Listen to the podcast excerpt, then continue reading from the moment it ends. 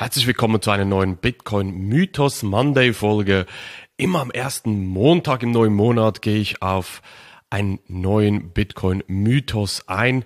Heute geht's darum, ist Bitcoin nur etwas für Kriminelle? Ein Mythos, der immer und immer wieder kommt. Und ich würde sagen, starten wir rein, schauen wir uns das gemeinsam an.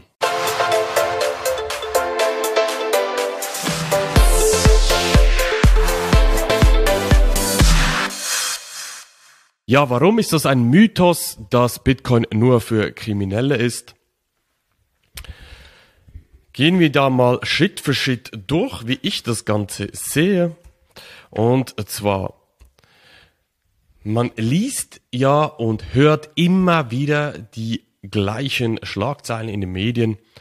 Zum Beispiel, der Bitcoin bleibt schmutzig, Kryptowährungen werden benutzt für kriminelle Aktivitäten, sprich für Geldwäscherei, äh, ja, Terrorismusfinanzierung, you name it, du weißt, was man immer wieder hört. Und die Frage ist schon, sind, sind wir wirklich alle Kriminelle, die Bitcoin hier nutzen? Es wird aus meiner Sicht ganz klar ein Narrativ aufgebaut auf Gesetzesebene aus der Politik. Und auf dies möchte ich jetzt genauer eingehen. Es gibt verschiedene Reports, es gibt verschiedene, also von verschiedenen Firmen, wie zum Beispiel Chainalysis ist so eine Firma, die hat sich darauf spezialisiert, ähm, die Blockchain zu analysieren, das ist deren Businessmodell zu verstehen, was in, ja, auf der Blockchain abgeht, was in, in, in verschiedenen Ökosystemen passiert, wo die Gelder hinfließen, was umgesetzt wird, was nicht. Das ist deren Businessmodell. Die verkaufen ihre Softwarelösungen auch an Finanzdienstleister, an Banken und so weiter. Das heißt, ihr Kernmodell respektive ihr Wissen basiert darauf, dass sie tiefe Insights haben, was auf der Blockchain, was mit Bitcoin passiert, wo die Gelder hinfließen. Das heißt, die haben jährlichen Report, den sie rausbringen, und der neueste Report, der das Jahr 2021 analysiert, hat aufgezeigt, dass ungefähr 14 Milliarden US-Dollar von allen Kryptowährungstransaktionen, die sie analysiert haben, das ist nicht nur Bitcoin, von allen, also rund 14 Milliarden US-Dollar oder 0,15 Prozent von allen, vom, vom gesamten Transaktionsvolumen von Kryptowährungen, wie gesagt, nicht nur von Bitcoin, werden für kriminelle Aktivitäten genutzt. 0,15 Prozent. Ob die Zahl jetzt auf die Kommastelle stimmt, sei dahingestellt. Es ist aber nicht 15, 15, 20 Prozent, wie man sich äh, theoretisch auch ausdenken könnte, wenn man die Schlagzeilen und die Politiker immer wieder hört. 0,1515 Prozent. Ist schon massiv aus meiner Sicht. Und wenn man das einfach mal vergleicht, wie die Strafzahlungen, respektive die Bußen der Banken weltweit wegen Geldwäscherei, wie hoch das die sind, und zwar habe ich nur die aktuellen Zahlen von 2020 äh, gefunden.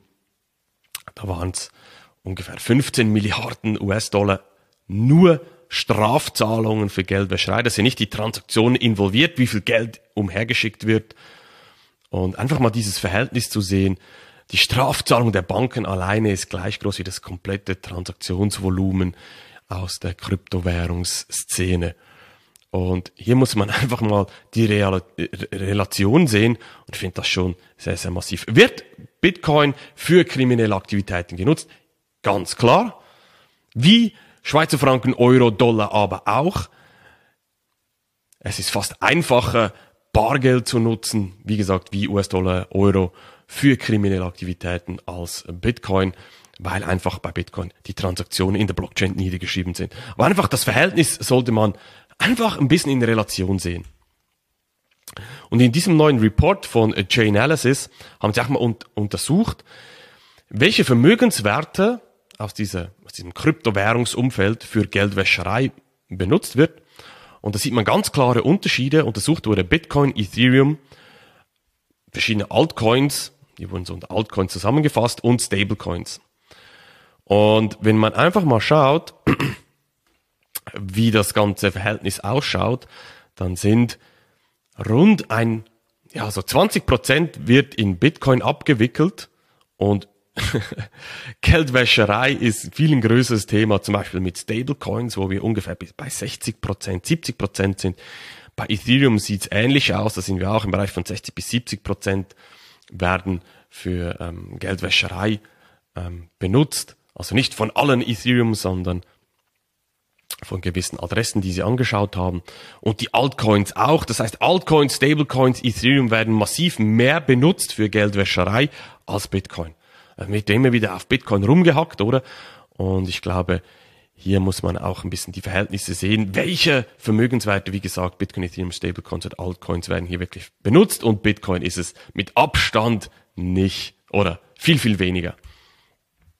Dann schauen wir mal weiter. Wenn jetzt Bitcoin nur von Kriminellen benutzt wird, dann müssten wir sagen, Michael Saylor, der CEO von MicroStrategy oder Elon Musk, der reichste Mann der Welt, der gerade Twitter gekauft hat, auch Besitzer von Tesla, das sind alles Kriminelle. Warum? Weil deren Firmen auch massiv Bitcoin gekauft haben, strategisch auf ihre, äh, in ihre Bücher genommen haben. KPMG Kanada genau dasselbe, die haben Bitcoin und Ethereum gekauft, strategisch in ihre Bücher genommen. KPMG Kanada, eine der großen Auditierungsfirmen der Welt, respektive KPMG als solches, als Komplettfirma, sind demnach auch alle Kriminelle, wenn wir sagen würden, Leute, die Bitcoin benutzen, in Bitcoin investieren, nur Kriminelle sind und Bitcoin sei nur etwas für Kriminelle. Nein, ist es definitiv nicht. Weiterer Punkt, auf den ich noch ganz kurz eingehen möchte. El Salvador, das erste Land im GDP-Rank, also ähm, Bruttoinlandsprodukt-Ranking weltweit gesehen, ungefähr bei Platz 104. Die haben es ja schon als offizielles Zahlungsmittel implementiert. Gerade neu rausgekommen, das Land Central African Republic. Ehrlich gesagt, ich muss auch zuerst schauen, wo die sind. GDP-Rank ungefähr 105, Platz 165. Da das wird wahrscheinlich das nächste Land werden, auch das äh, Bitcoin als offizielles Zahlungsmittel einführen wird. Madeira, eine Inselgruppe, die zu Portugal gehört, Portugal GDP Rank 46, hat oder wird auch Bitcoin als offizielles Zahlungsmittel implementieren. Wahrscheinlich eines der größten, nächsten, nächsten größten Länder wird Malaysia sein. Da gibt es auch Gerüchte, dass die bald kommen sollen, dass Bitcoin da ein offizielles Zahlungsmittel werden sollte. GDP-Rank Nummer 37. Das heißt, wir sehen Länder auch neben Firmen, auch Länder adaptieren Bitcoin als offizielles Zahlungsmittel. Und demnach sind diese Länder nach der gängigen Definition, dass Bitcoin nur etwas für Kriminelle ist, sind diese Länder, diese Politiker, die Bürger, die das äh, als Zahlungsmittel nutzen, alles nur Kriminelle. Auch hier wieder definitiv ein Mythos aus meiner Sicht. Ganz zuletzt zum Abschluss. In der Schweiz haben wir ein Gesetz verabschiedet.